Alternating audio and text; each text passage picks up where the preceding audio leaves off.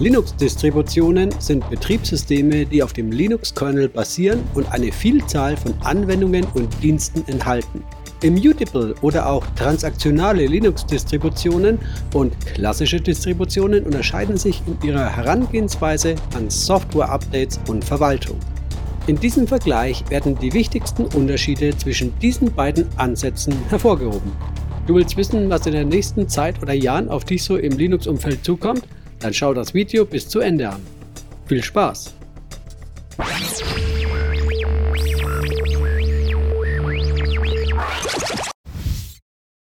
Klassische Linux-Distributionen folgen einem etablierten Modell der Softwareverwaltung. Sie basieren auf einem festgelegten Betriebssystemabbild, das auf dem Rechner oder Server installiert wird. Diese Distributionen bieten regelmäßige Aktualisierungen, um Sicherheitslücken zu schließen, Softwarefehler zu beheben und neue Funktionen einzuführen. Die Updates werden von den Entwicklern oder der Linux-Community bereitgestellt und von den Benutzern über Paketmanager wie APT, das steht für Advanced Package Tool, DNF, das steht für Dandified Yum, Pacman oder Zipper verwaltet. Benutzer können einzelne Softwarepakete aktualisieren oder das gesamte Betriebssystem auf eine neue Version aktualisieren.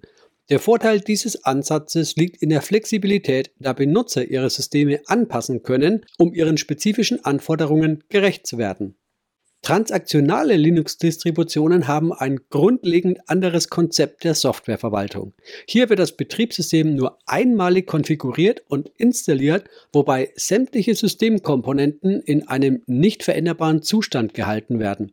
Das bedeutet, dass nach der Installation des Betriebssystems keine direkten Änderungen am System vorgenommen werden können.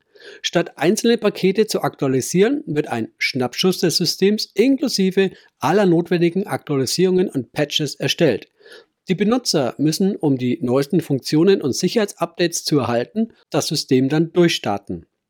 Der Vorteil dieses Ansatzes liegt in der Konsistenz und Sicherheit des Systems, da es dank gesicherter Schnappschüsse immer in einem bekannten Zustand bleibt und das Risiko von Fehlkonfigurationen oder unerwünschten Änderungen minimiert wird. In transaktionalen Distributionen ist das Hauptverzeichnis, also das Root-Verzeichnis, schreibgeschützt. Änderungen werden wie Transaktionen behandelt. Das ButterFS-Dateisystem kommt bei transaktionalen Distros zum Einsatz, da es durch seine Fähigkeit, rückrollbare Schnappschüsse zu ermöglichen, ein Kernfeature für Immutable Distros bietet. Immutable und transaktional ist übrigens synonym.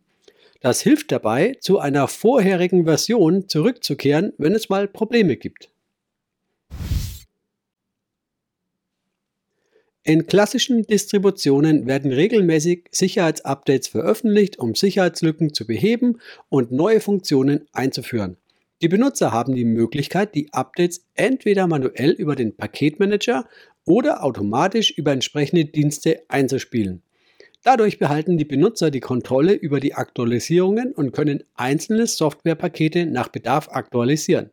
Diese Flexibilität kann jedoch auch zu Problemen führen, wenn Benutzer Aktualisierungen verzögern oder auslassen, da dadurch das Sicherheitsrisiko steigt. In Immutable-Distributionen gibt es keine direkten Aktualisierungen. Stattdessen wird vom bestehenden System ein Schnappschuss erstellt, der mit den verfügbaren Patches aktualisiert wird. Das bisherige System bleibt als zusätzlicher Schnappschuss erhalten nach einem Neustart. Dieser Ansatz gewährleistet, dass das System immer in einem konsistenten Zustand ist.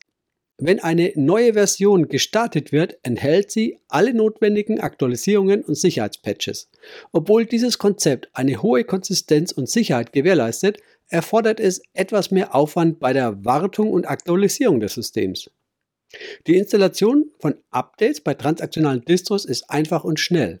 Zusätzlich existiert noch eine spezielle Rollback-Funktion, falls etwas schief geht. Außerdem können Nutzer wählen, ob sie immer mehrere Versionen ihres Betriebssystems installiert haben möchten und sie können wählen, welche Version beim Starten ihres Systems gestartet werden soll. Schauen wir uns das mal etwas genauer an. Bei transaktionalen Distros wird dies in verschiedene Teile gesplittet, die anhand des Beispiels von Fedora Silverblue wie folgt aussehen. libOS-Tree checkt eine Kopie des Dateisystemobjekts aus dem Repository aus. DNF installiert Pakete in diese Kopie. libOS-Tree checkt die Kopie als neues Objekt ein. libOS-Tree checkt die Kopie aus, um das neue Dateisystem zu werten. Neustart des Systems, um die neuen Systemdateien zu übernehmen. Betriebssystem-Updates sind vollständig in den Desktop integriert. Die Benutzer werden automatisch benachrichtigt, wenn ein Update verfügbar ist. Standardmäßig wird das Update automatisch heruntergeladen.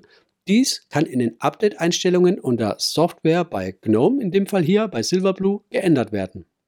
Sobald ein Update verfügbar ist, muss nur noch ein Neustart durchgeführt werden, um die neue Version zu verwenden. Während dieses Neustarts muss nicht gewartet werden, bis das Update mal installiert ist.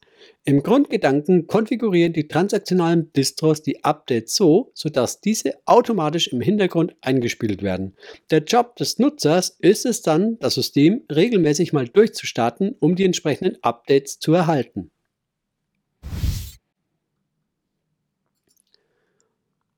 Die Sicherheit klassischer Distributionen hängt stark davon ab, wie schnell und regelmäßig Benutzer die verfügbaren Updates einspielen.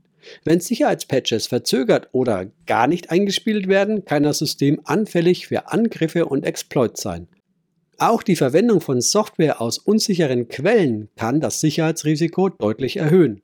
Da die Benutzer die Möglichkeit haben, das System anzupassen und Software hinzuzufügen, besteht auch das Risiko von Konfigurationsfehlern oder Paketkonflikten, die die Sicherheit des Systems beeinträchtigen können. Immutable-Distributionen bieten in der Regel eine höhere Sicherheit, da das Betriebssystem immer in einem bekannten und unveränderlichen Zustand bleibt. Da keine direkten Änderungen am System vorgenommen werden können, ist das Risiko von Fehlkonfigurationen oder von unerwünschten Änderungen minimiert. Wenn Sicherheitspatches veröffentlicht werden, müssen diese für das neu zu erstellende Betriebssystem heruntergeladen und installiert werden, um die neuen Updates zu erhalten. Anschließend ist dann ein Neustart nötig. Dadurch wird das Sicherheitsrisiko reduziert, da das System immer in einem bekannten und gepatchten Zustand ist. Klassische Distributionen unterstützen Rollbacks, wenn nach einem Update Probleme auftreten. Benutzer können zu einer früheren Version eines Pakets oder sogar des gesamten Betriebssystems zurückkehren, um Stabilitätsprobleme zu lösen. Dies ist nützlich, wenn ein Update unerwartete Probleme verursacht oder eine Softwarekomponente inkompatibel wird. Da das Betriebssystem nicht direkt aktualisiert wird, ist ein Rollback bei transaktionalen Distros einfach möglich. Wenn nach einem Update Probleme auftreten, müssen Benutzer das vorherige Abbild des gesamten Betriebssystems wieder starten. In Immutable Systems geschieht das Relevante automatisch. Wenn etwas schief geht, kehrt das System zu einer vorherigen stabilen Version zurück.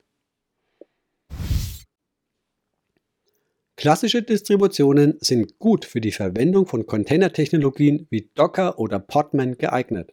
Diese Container laufen auf dem installierten Betriebssystem und können ihre eigenen Abhängigkeiten und Bibliotheken haben. Benutzer können Container leicht installieren und ausführen, um Anwendungen und Dienste zu isolieren. Immutable-Distributionen bieten eine konsistente und zuverlässige Umgebung für den Einsatz von Containern. Da das Betriebssystem nicht verändert wird, ist es einfacher, reproduzierbare und sichere Container-Images zu erstellen. Die Verwendung von Containern auf einem unveränderlichen Betriebssystem hilft auch, das Container-Drift-Problem zu minimieren, bei dem sich die Container und ihre Abhängigkeiten im Laufe der Zeit verändern und zu Inkonsistenzen führen können. Fazit beim Vergleich transaktionaler und klassischer Distributionen steht die Wahl im Spannungsfeld zwischen Anpassungsfähigkeit und Benutzerfreundlichkeit. Traditionelle Distributionen sind wie eine leere Leinwand, auf der Admins ihre kreativen Ideen umsetzen können. Dies ermöglicht eine maßgeschneiderte Umgebung, die perfekt den Bedürfnissen entspricht. Jedoch bringt diese Freiheit auch eine höhere Verantwortung mit sich, insbesondere bei der Handhabung von Aktualisierungen. Andernfalls könnte ein selbstverschuldetes Security-Desaster drohen. Auf der anderen Seite bieten transaktionale Distributionen eine Standardisierung und Einfachheit, die den Anforderungen von weniger erfahrenen Benutzern gerecht wird. Durch automatisierte Aktualisierungen und Rollbacks wird die Wahrscheinlichkeit von Fehlern minimiert, was besonders in Umgebungen wichtig ist, in denen eine hohe Verfügbarkeit vonnöten ist. Dieser Ansatz könnte jedoch für erfahrenere Administratoren, die eine detaillierte Kontrolle über das System wünschen, als zu restriktiv empfunden werden. Ferner erfordern diese Systeme häufigere Neustarts, um auch kleinere Änderungen zu aktivieren. Häufigere Downtimes sollten also eingeplant werden. Die Wahl zwischen transaktionalen und klassischen Linux-Distributionen hängt also von den spezifischen Anforderungen des Nutzers oder der Organisation ab. Eine umfassende Evaluierung unter Berücksichtigung der Bedürfnisse, der Erfahrungen der Administratoren und der Art der verwendeten Anwendungen ist entscheidend, um die am besten geeignete Linux-Distribution auszuwählen. Jetzt würde mich interessieren, was für eine Linux-Distribution verwendet ihr? Eine klassische oder eine transaktionale? Schreibt das doch mal in die Kommentare rein.